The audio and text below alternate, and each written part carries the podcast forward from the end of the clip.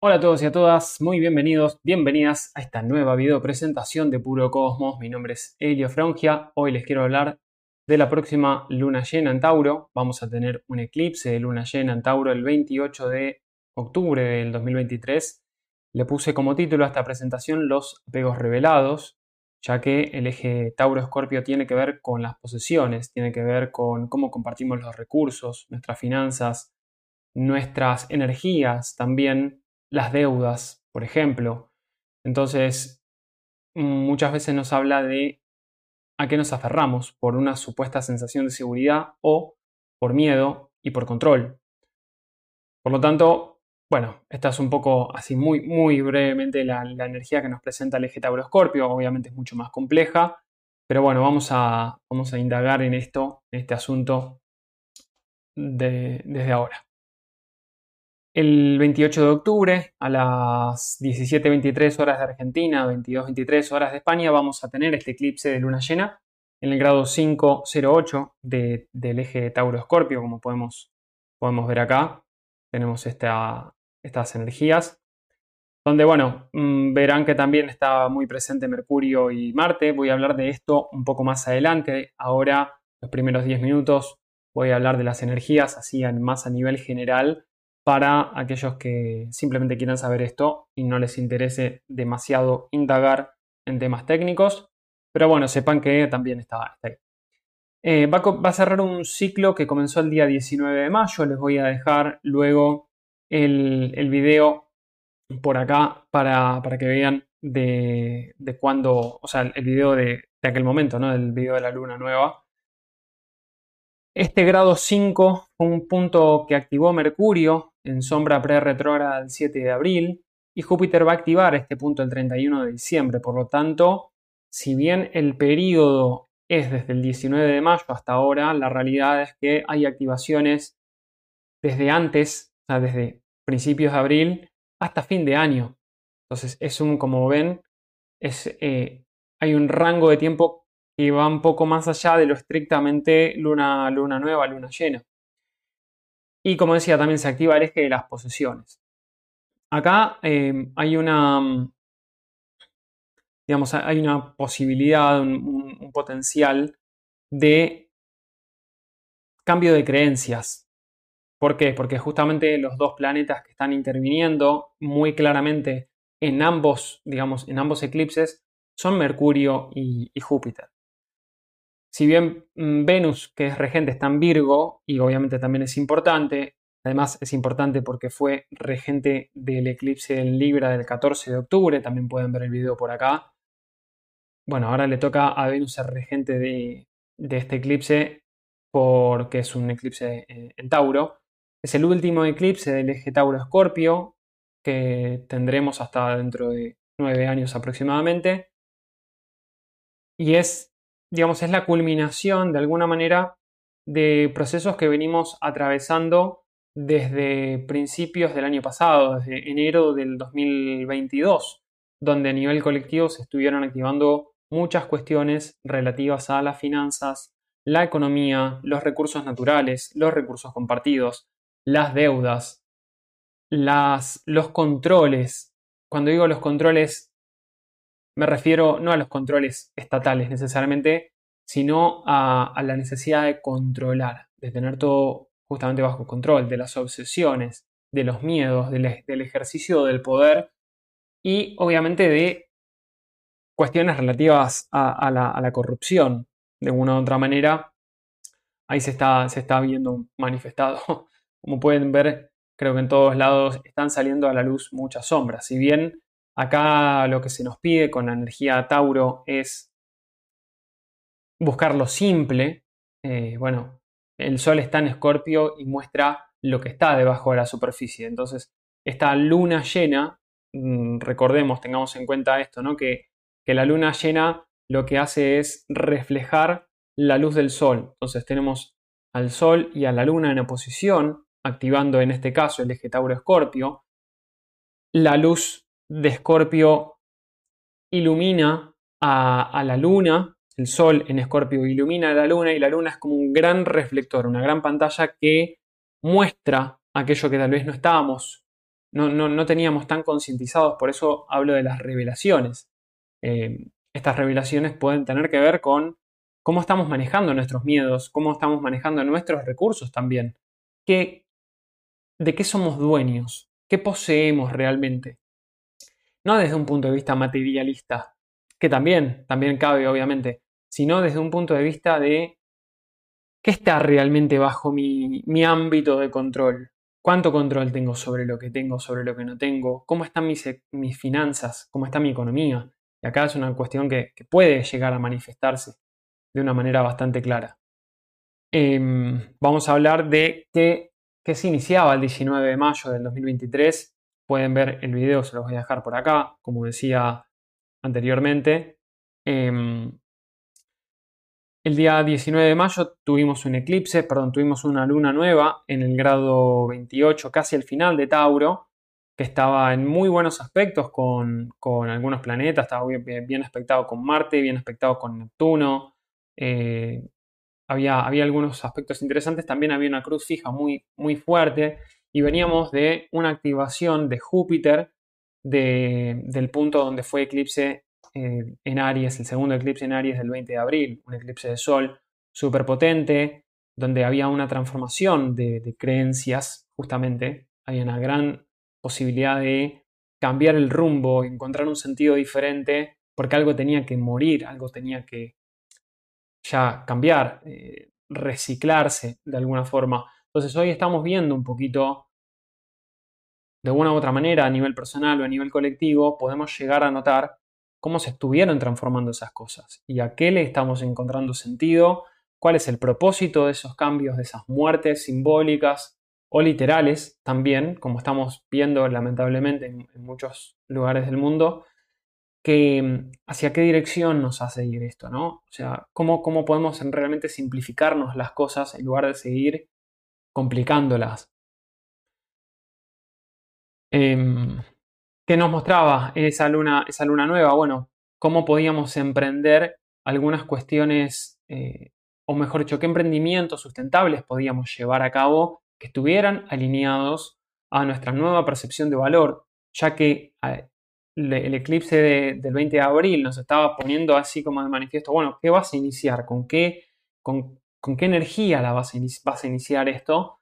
Eh, y qué propósito le vas a dar a esta transformación que estamos viviendo a nivel sistémico, a nivel, como cuando hablo de sistémico en este caso me refiero a las grandes instituciones, a los gobiernos. Eso de alguna manera nos impacta a nuestra creación, a nuestra manera de sustentarnos, de utilizar nuestros recursos. Y se nos pide también como una cuestión de gestionar, cómo gestionamos nuestros recursos, desde qué lugar lo estamos gestionando, con qué responsabilidad lo estamos haciendo. Si bien acá eh, no hay necesariamente una cuestión súper ligada a la responsabilidad, está involucrado Saturno en buenos aspectos a las luminarias, más adelante les hablo de eso, pero de nuevo esta luna nueva nos, nos, nos promovía o nos proponía ver, preguntarnos cuántos nuevos recursos estamos descubriendo nosotros, cuánto podemos expandirnos con las herramientas que tengo, para lo cual necesito primero tomar conciencia. ¿Soy consciente de lo que vale mi, trabajo, por ejemplo? ¿De lo que vale mi conocimiento? ¿De lo que vale todo esto que hago? Bueno, acá hay algunas cuestiones que estaban ahí como asomando para que nosotros hoy podamos llegar a ver manifestado. Podía, podíamos sentir que que algo que nos orientaba a expandirnos nos implicara perder algo. Y acá hay, hay un tema que tiene que ver con las decisiones. Eh, decidir, elegir, es renunciar. ¿A qué, qué cosas teníamos que soltar? ¿Qué cosas teníamos que desapegarnos para poder ver manifestado lo que quisiéramos crear, digamos, en este periodo de tiempo? Entonces, también se nos pedía que nos enfoquemos en aquello que realmente era valioso y que nos nutría de alguna manera. ¿Qué nos muestra este eclipse? Eh, como mencionaba antes, ¿cuáles son nuestros apegos materiales? ¿A qué nos aferramos todavía?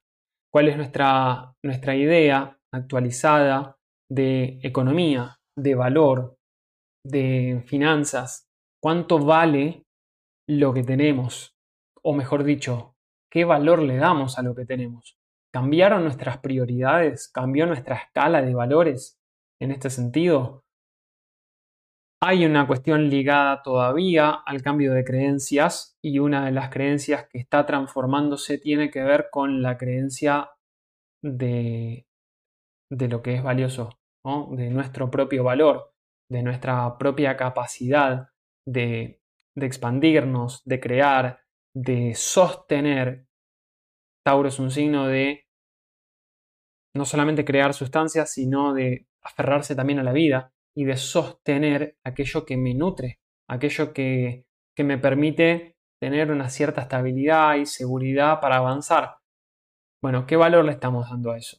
Eh, nos pudimos enfocar en, en, digamos, sostener, sustentar, tal vez incluso agrandar, expandir esas áreas. ¿Qué tan conscientes somos ahora de, este valor que tenemos nosotros y cómo lo estamos manifestando. Acá pueden aparecer algunas controversias. Eh, esto ya viene también, si bien no es tema estrictamente de esta lunación, recordemos que tuvimos como cuatro meses de Venus retrogradando en Leo, Venus hizo tres cuadraturas a Júpiter y Urano, fueron momentos de, de mucha introspección en cuanto a cómo queríamos ser reconocidos, qué queríamos atraer, qué atraíamos, y también se nos pedía, mm, de alguna manera, más que se nos pedía, era una oportunidad de ver cómo estábamos gestionando nosotros estas cuestiones. Lo que hago tiene valor, yo creo que tiene valor, me conecto con mi propio brillo, desde ese lugar estoy creando o estoy creando desde un lugar tal vez más infantil, más apegado a, esa necesidad de, que me reconozcan egoicamente. Eh, bueno, eso recordemos, todo es parte de un gran proceso. No es una cuestión únicamente de luna nueva, luna llena y en el medio no pasó nada. No, al contrario, pasaron un montón de cosas donde Venus, que es regente de esta luna llena, estuvo súper involucrada en esos procesos. En grandes procesos de transformación, de reconocer algunas heridas de rechazo, de reconocer, eh, de reconfigurar, mejor dicho, falsas percepciones de incapacidad discapacidad o rechazo también, como decía antes, ¿no? Eh, ¿Qué cosas nos herían? Y cómo pudimos, si es que pudimos, notar que estamos parados en un lugar diferente ahora. Es como, ya hay algunas cosas que no, no quiero hacer de la misma manera. Y esto no es, no es ego, es eh, saber valorarme, saber poner límites. Tema de los límites un tema muy de la luna, eh, de la luna nueva en Libra que tuvimos el 14 de octubre, ese eclipse. También pueden ver el video por acá. Fue una luna nueva súper intensa, cambios a nivel vincular. Ahora Venus es regente de esta, de esta luna llena y se nos, de nuevo, se nos muestran algunas tendencias a ciertos perfeccionismos, idealismos, eh, Mm, apegos también a, que las cosas sean de una manera súper específica, pero tenemos esta gran posibilidad de abrirnos, de romper esas creencias, de liberarnos y expandirnos desde un lugar como más sano, pero primero tenemos que darnos cuenta. Sí, es muy importante el apoyo que tenemos de Júpiter en esta lunación, que lo vamos a ver manifestado tal vez más probablemente a fin de este año, 31 de diciembre o los primeros 10-15 días de enero. Eh, y sin embargo, como pueden ver en la carta, para los que saben un poquito más, y ahora voy a entrar un poco más en detalles, hay energías que, que tienen ambivalencia, que tienen contradicciones, pero también hay muchas energías que soportan todo esto. Entonces, para ir concluyendo un poquito en este rango, en este aspecto general, lo que se nos muestra es cómo estamos manejando nuestros pensamientos, nuestros miedos, nuestra determinación por conseguir lo que deseamos, cómo estamos gestionando también las ideas que tenemos y cuánto cambiaron. Puede ser que haya confrontaciones de posiciones, de cuáles son las verdades. Ojo con lo que decimos, cómo lo decimos, qué creemos que es verdad también y cómo luchamos por aquello que es verdad. Hay un potencial dificultoso, desde mi óptica, de, de cierta tirantez, de ciertas tensiones entre posiciones muy radicalizadas. Tauro y Escorpio son, son signos fijos y esta fijeza eh, puede ser que, que tire para un lado muy material o a un lado muy emocional. Y acá es donde la cosa se puede, se puede volver un poco más intensa, tanto a nivel personal como a nivel colectivo. Eh, puede ser que haya como, como algunas acciones de cierta duda, ¿no? Que no sean, que no sean del todo transparentes. Incluso también se nos pide a nosotros, o sea, más a nivel personal, que seamos un poco más prudentes con todo lo que decimos, o sea, ser un poco más estratégicos. Acá es donde también aparecen con ciertas dificultades. Eh, en un mundo ideal estaría bueno que haya una transparencia plena. Sin embargo, a veces algunas expresiones, algunos pensamientos pueden generar en el, en el otro, en, en, aquel que recibe el mensaje, puede generar eh, miedo, puede generar incertidumbre, puede generar alguna, alguna, se le puede generar alguna sensación de ataque, por lo cual se puede poner a la defensiva. Entonces es como que tenemos que ser muy cuidadosos con lo que digamos, cómo lo decimos, con qué intención lo decimos y ser prudentes también o, estar atentos a cómo se recibe el mensaje, porque, mm, porque puede ser malinterpretado. También cabe la posibilidad de que haya mucha mentira involucrada, de que escuchemos muchas cosas que nos venden como verdades cuando realmente no lo son. ¿Qué les puedo decir en relación a esto? ¿En, qué creer? Me da la sensación de que tenemos que estar muy atentos a nosotros mismos. Como, como tal vez algunas de las cosas que nos resultan un poco desconfiantes, esa palabra no existe, pero algunas cosas que tal vez nos generan desconfianza, em, ¿de dónde viene la desconfianza? ¿Cómo, ¿Cómo me ubico yo? ¿Qué tan sincero o abierto estoy siendo? ¿Y qué tan qué tan honesto también estoy siendo conmigo mismo, con mi propio diálogo interno. Si digo todo abiertamente, soy consciente del impacto que generó. Si no digo todo abiertamente, soy, soy consciente del impacto que genera, tal vez a largo plazo o a mediano plazo. Las famosas mentiras piadosas, eh, ¿qué lugar tienen? ¿Qué, ¿Qué persiguen? Es complejo, desde mi punto de vista es complejo porque, bueno, a veces se cree que tal vez por no decir una cosa se evita un mal mayor. Y bueno, eh, acá hay un, hay un debate, hay un debate que es, para mí es eterno. Em, si está bien, si está mal. Acá es donde pueden caer algunas cuestiones de moralidad y ética. Y esto es un tema que también va a estar ahí muy, muy manifestado. Eh, lo podemos ver a nivel colectivo, lo estamos viendo con las manifestaciones políticas en todos lados están saliendo a flote muchas mentiras también, muchas corrupciones y al mismo tiempo, si bien puede haber alguna sensación de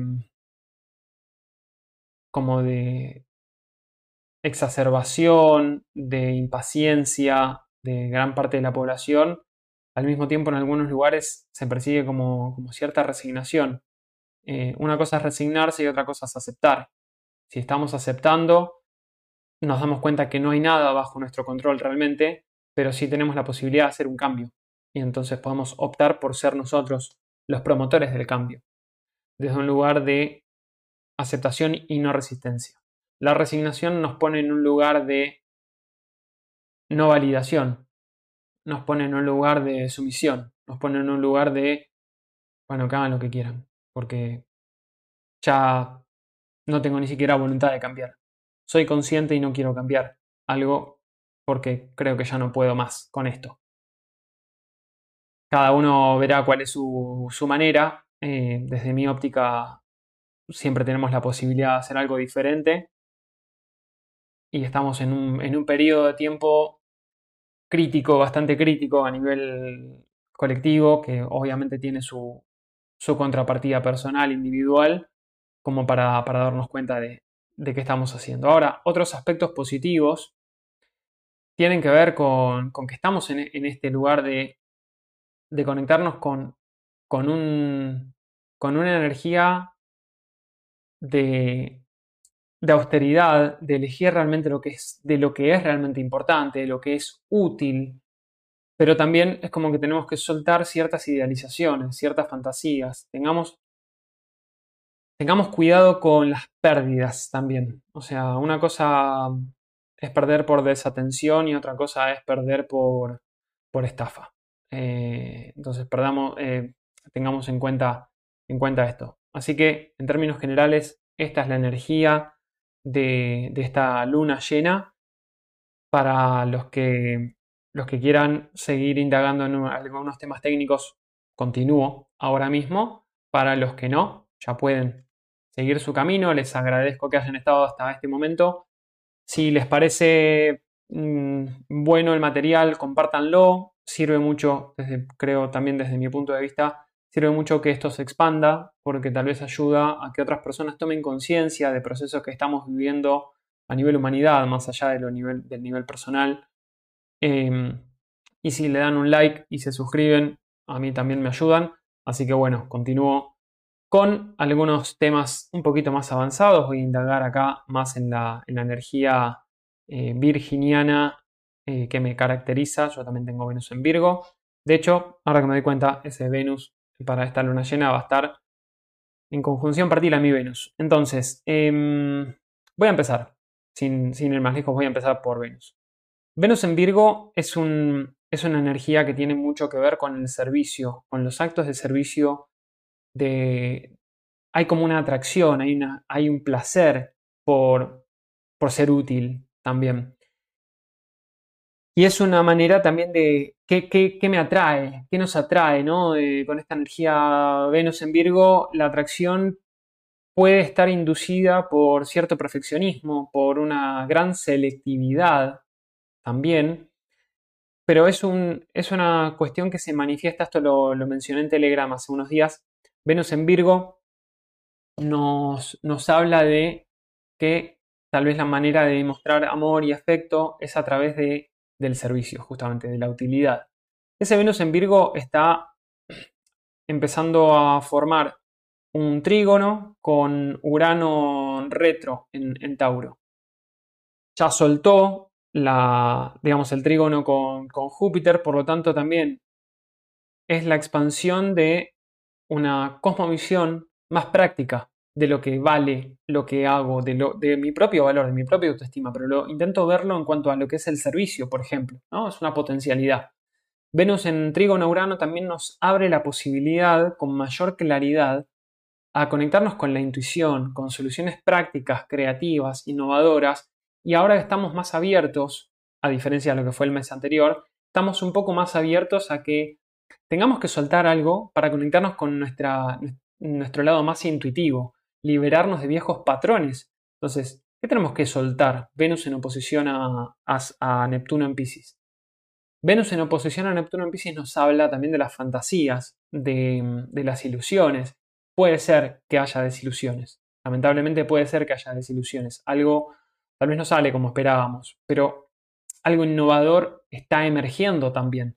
Podemos sentir esta, esta gran posibilidad de, ok, eh, me rindo, me rindo a este proceso y me conecto con la parte más intuitiva de, esa información que me viene eh, tal vez a través de, tal vez puede ser a través de los sueños, por ejemplo, eh, o estar muy conectado también con, con el entorno cercano, con como es prestarle mucha atención. En este caso yo creo que la intuición va a venir a través del cuerpo. Conectarnos a través de, un hábito, de una rutina, nos puede ayudar mucho a reconocer eh, lo que nos dice la intuición para delinear una mejor acción. Venus es eh, regente de Tauro, por lo tanto está rigiendo a esta luna, está rigiendo a Júpiter, está rigiendo a Urano y está en Virgo, entonces bueno, hay mucha energía que tiene que ver con con esto de la practicidad, la organización, hay una búsqueda de organizar cosas. Me atrae, puede ser que sintamos, gusta ponerlo en potencial porque si no es como decir que, bueno, en esta lunación te vas a sentir más organizado y... No, si vos tenés Venus en Pisces tal vez no te pasa esto. Si vos tenés Venus en Acuario, menos te va a pasar. Es un potencial, es un potencial de, sí, es cierto que independientemente de dónde tengas a Venus en tu carta natal, cuando Venus está en un signo, va como incorporando un poco la energía de ese signo. Te puede resultar más o menos difícil incorporar esa energía dependiendo de, eh, de cómo esté tu distribución de elementos, aire, tierra, fuego y aire eh, y agua. Pero, mm, de nuevo, en términos muy generales, existe la potencialidad, la posibilidad de que nos conectemos a través del cuerpo con las soluciones pragmáticas, ¿no? Pero tenemos que soltar algo. Otro tema eh, que me parece súper importante es, como decía antes, ¿no? Este Júpiter, Júpiter en oposición a Mercurio. Mercurio y Júpiter son antagónicos, pero son opuestos complementarios. Mercurio es regente de Géminis, Júpiter es regente de Sagitario, Mercurio es la mente lógica, práctica, que busca el detalle y busca generar también vínculos cercanos, comercia. Eh, es el comercio local, por ejemplo. Júpiter, en cambio, es la expansión de la mente. Buscamos encontrarle sentido, buscamos un propósito, eh, intentamos también, o mejor dicho, se nos presentan grandes oportunidades de expandirnos, expandir nuestros horizontes, hay mucho contacto con tal vez el extranjero. Júpiter en Tauro está, aparte de ahí muy cerquita de la Luna, está tal vez expandiendo o deseando más de lo que necesita. Este es un punto potencialmente no tan agradable, em, pero vamos a dejarlo en el lado positivo. Puede ser que nos estemos dando cuenta de, de todos los recursos que tenemos, en realidad. Pero del otro lado está Mercurio y está Marte. Mercurio en conjunción a Marte nos habla de que la lengua la forma en la que hablamos y pensamos puede estar dominada por la, por la acción. Marte en Escorpio está fuerte, Mercurio en Escorpio no está fuerte. La mente tiende a ir rápido, pero a obsesionarse, probablemente. Es, por ejemplo, Mercurio en Escorpio o en una casa 8 o en algún aspecto con Plutón, es un gran investigador. ¿Por qué? Porque es como la mente hasta que no entiende qué está oculto, no para. Y ese Marte está direccionando esa energía. Marte es el que, el que lleva la, bandera, lleva la, digamos, lleva la posta y está en oposición a Júpiter. Marte en oposición a Júpiter es el guerrero que lucha por la verdad. El tema es que están en oposición. ¿Cuál es la verdad? La verdad, ¿quién me la dice? ¿Cómo, sé que es verdad? Mercurio, Mercurio en Escorpio está ahí como dándole vueltas a todo esto. Entonces, Mercurio en, en Marte en oposición a Júpiter puede ser que hayan palabras que sean fuertes. Esto, si bien es distinto a lo que pasó en, en, la luna nueva, en el eclipse de luna nueva, el eclipse de sol de luna nueva en Libra del 14 de octubre, cuando Mercurio estaba en oposición a Quirón, tiene también una energía un poquito quironiana. Tiene esta energía de las conversaciones pueden ser muy fuertes, pueden, pueden ser en voz alta, pueden ser discusiones por lo que yo creo que es verdad, por lo que vos me decís que es verdad, pero yo a vos no te creo nada. Entonces es como, ojo acá con estas tensiones, porque aparte el, Sol ya soltó mm, y la Luna también soltó una cuadratura con Plutón unos días antes. Nos, bueno, varios días antes en realidad, casi 10 días antes, pero Plutón sigue ahí activo y Plutón está rigiendo al Sol. Plutón en Escorpio rige al Sol, perdón, Plutón en Capricornio rige al Sol, está rigiendo a Marte, a Mercurio, al Sol. Por lo tanto, hay energía ahí que, es, que, puede salir de una manera bastante eruptiva, bastante mm, violenta, con mucha agresividad. Esto también nos habla de, estas, de estas grandes tensiones que estamos viviendo a nivel humanidad como digo siempre, esto, las cosas que estamos viendo Israel, Palestina, eh, las guerras de Rusia y Ucrania, eh, todo el conflicto que está habiendo con corrupción, con política, que las elecciones en un lugar, que las elecciones en otro, que no le creemos a nadie, no está determinado por el cielo, es sincrónico, con, es sincrónico con el cielo. Entonces podemos encontrar tal vez algunas explicaciones, pero no justificaciones, sino oportunidades. Y las oportunidades son de tomar conciencia de qué se está manifestando. Eso nos, eso nos da la posibilidad de aceptar y de tomar decisiones más alineadas a, un ser, eh, más genuino, más auténtico, más sano, más evolucionado, y no desde la resistencia. Acá es donde puede ser un poco complicado, obviamente, porque con toda la energía de Scorpio que hay ahí fuerte, eh, pueden aparecer estas tensiones. Y de nuevo, Mercurio en Escorpio son los miedos, son las obsesiones, eh, son esos pensamientos catastróficos que pueden aparecer. Y Mercurio en oposición a Júpiter agranda todo. Si, si pienso mal, va a ser todo tal vez exageradamente malo. Ahí es donde podemos caer en, en, las distopías completamente. Em, esto se nos pide que integremos, que, que veamos una luz al final del túnel, de, que, de, que, en realidad podemos hacer las cosas más simples de lo que son, de no enroscarnos demasiado. Pero bueno, es cierto que tenemos que tomar alguna acción, alguna determinación con todo esto. Em, otro punto interesante es que el Sol y la Luna están haciendo este trígono abierto ya en separación realmente. Es una figura de, de cuña, en realidad, con Saturno en Pisces. Saturno que está retrógrado en Pisces va a volver a avanzar ahora en, diciembre, si mal no recuerdo. Eh, y estos son puntos que, se van a ir, eh, o sea, que nos permiten, mejor dicho, nos permiten como entre lo que siento, lo que necesito, mi voluntad, bueno, voy a darle forma a esto, voy a, voy a, voy a confiar también, voy a soltar este proceso, eh, porque confío que voy a caer bien parado, aunque me, aunque me irrite, aunque me genere bronca, aunque me generen ganas de matar verbalmente a alguien, eh, bueno, tenemos la posibilidad de todas maneras de, como de, calmar las aguas, de ver las cosas con, mayor profundidad. Acá se nos pide, creo yo, que se nos pide, eh, como decía, ¿no? Soltar apegos mentales básicamente lo que se nos pide es soltar apegos mentales, también materiales, que no nos aferremos a solamente a una forma, sino que encontremos otras maneras de crear recursos. Esto nos guste o no nos guste, que de nuevo creo que, es sincrónico. En Argentina tal vez lo, vivamos con mayor, con mayor claridad esto, con mayor intensidad también. Em, y si bien prefiero tal vez no meterme demasiado, independientemente de quién gane las elecciones en, Argentina, no hay soluciones mágicas en el corto plazo. Eh, la imagen, estuve leyendo varias cosas.